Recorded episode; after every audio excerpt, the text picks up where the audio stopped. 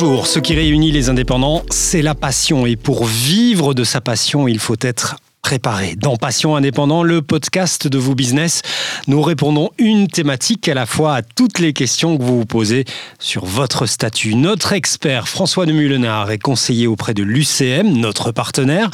Avec lui, place à du concret. Je suis Cédric Godard, je suis ravi de vous accueillir dans ce nouvel épisode de Passion Indépendant.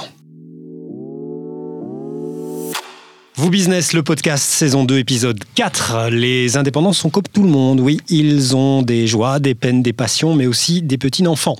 Comment ça marche le congé parental pour les indépendants? François, on a des droits comme euh, les salariés pour traverser cette période La réponse est oui, évidemment. Effectivement.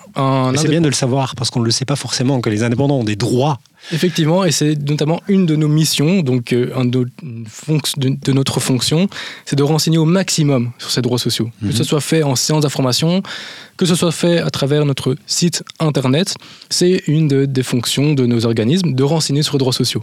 Et donc, quand j'ai une indépendante qui, me téléphone, qui m'envoie un mail pour me dire voilà, j'ai un enfant, euh, ben, je les félicite, je demande le prénom, et puis après, je leur explique les différents droits auxquels euh, la mère a droit, auxquels le père a droit, le coparent. Et donc, il y a des droits sociaux qui existent. Je pense notamment au congé de maternité. Une mère, une indépendante, a droit à une allocation de maternité. Et donc, ça correspond à quoi C'est-à-dire qu'elle elle doit interrompre son activité pour euh, s'occuper de. Elle doit. Elle doit interrompre son, son activité pour euh, s'occuper. Indépendant qui nous écoutez. Et donc voilà. Vous devez vous interrompre. Et elle peut faire à mi-temps. Donc le, congé de mmh. maternité existe à mi-temps. Et donc elle est donc indemnisée. C'est une aide à la maternité qui est donc euh, distribuée, qui est donc donnée par sa mutuelle. Ça, c'est pour la maman. Pour la maman.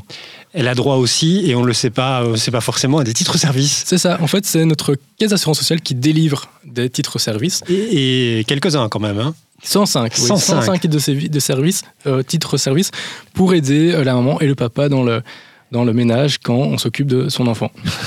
Et le papa, il a droit aussi, ou le coparent. C'est toujours compliqué aujourd'hui. De... Il y a hmm. plein de réalités. Il y a des couples de filles et des couples de garçons, ou même si un enfant dans les couples de garçons, ce serait une hmm. adoption.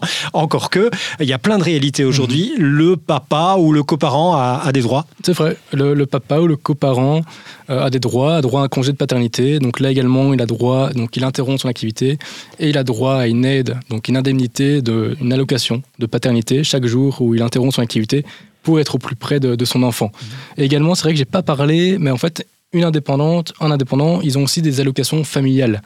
Et donc, il faut savoir que depuis 2014, ils sont, les allocations familiales sont égaux, donc elles sont distribuées par notre caisse d'allocation familiale, à mettre avec une nuance avec le fait que depuis 2019, c'est une matière régionalisée. Donc, en mmh. fonction de là où l'enfant, euh, dans quelle région est, ben, le montant sera différent. Ça, euh, c'est toute une série de droits euh, naturels pour les indépendants aujourd'hui, mais qui ont pris du temps. Ça n'a pas toujours été le cas. Est-ce qu'on se retrouve quand on est conseiller face à des indépendants ou à des indépendantes qui ne sont pas du tout au courant de ces droits? Ben, Ça arrive, mais c'est normal. Enfin, je pense que moi, honnêtement, quand j'ai signé mon premier euh, CDI il y a trois ans, hein ben, je n'étais pas au courant des droits sociaux que j'avais. Et donc, j'étais bien content d'avoir euh, la personne de la RH chez moi qui m'a expliqué tout. Et eh bien, c'est la même chose pour euh, les indépendants. Ils ont, parfois, ils sont pas au courant.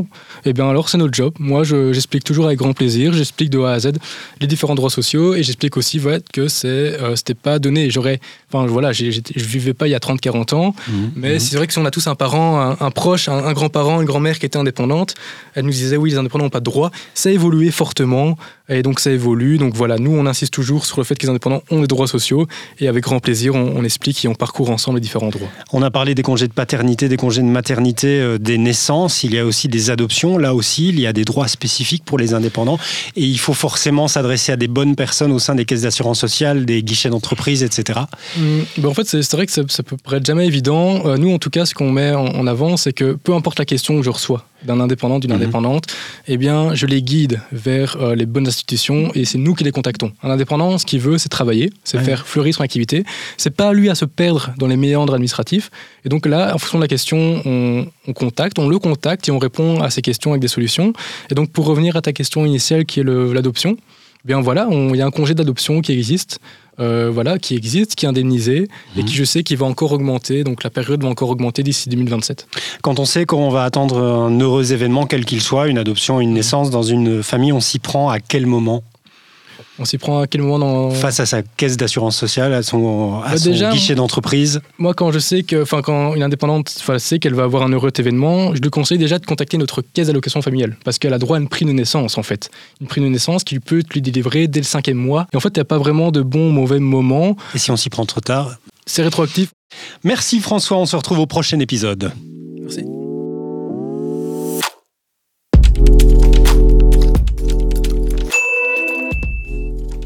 C'était Passion Indépendant, le podcast de Vous Business. Merci d'avoir partagé ces quelques minutes avec nous et avec nos experts de l'UCM. Abonnez-vous, commentez, partagez et suivez notre podcast sur toutes vos plateformes.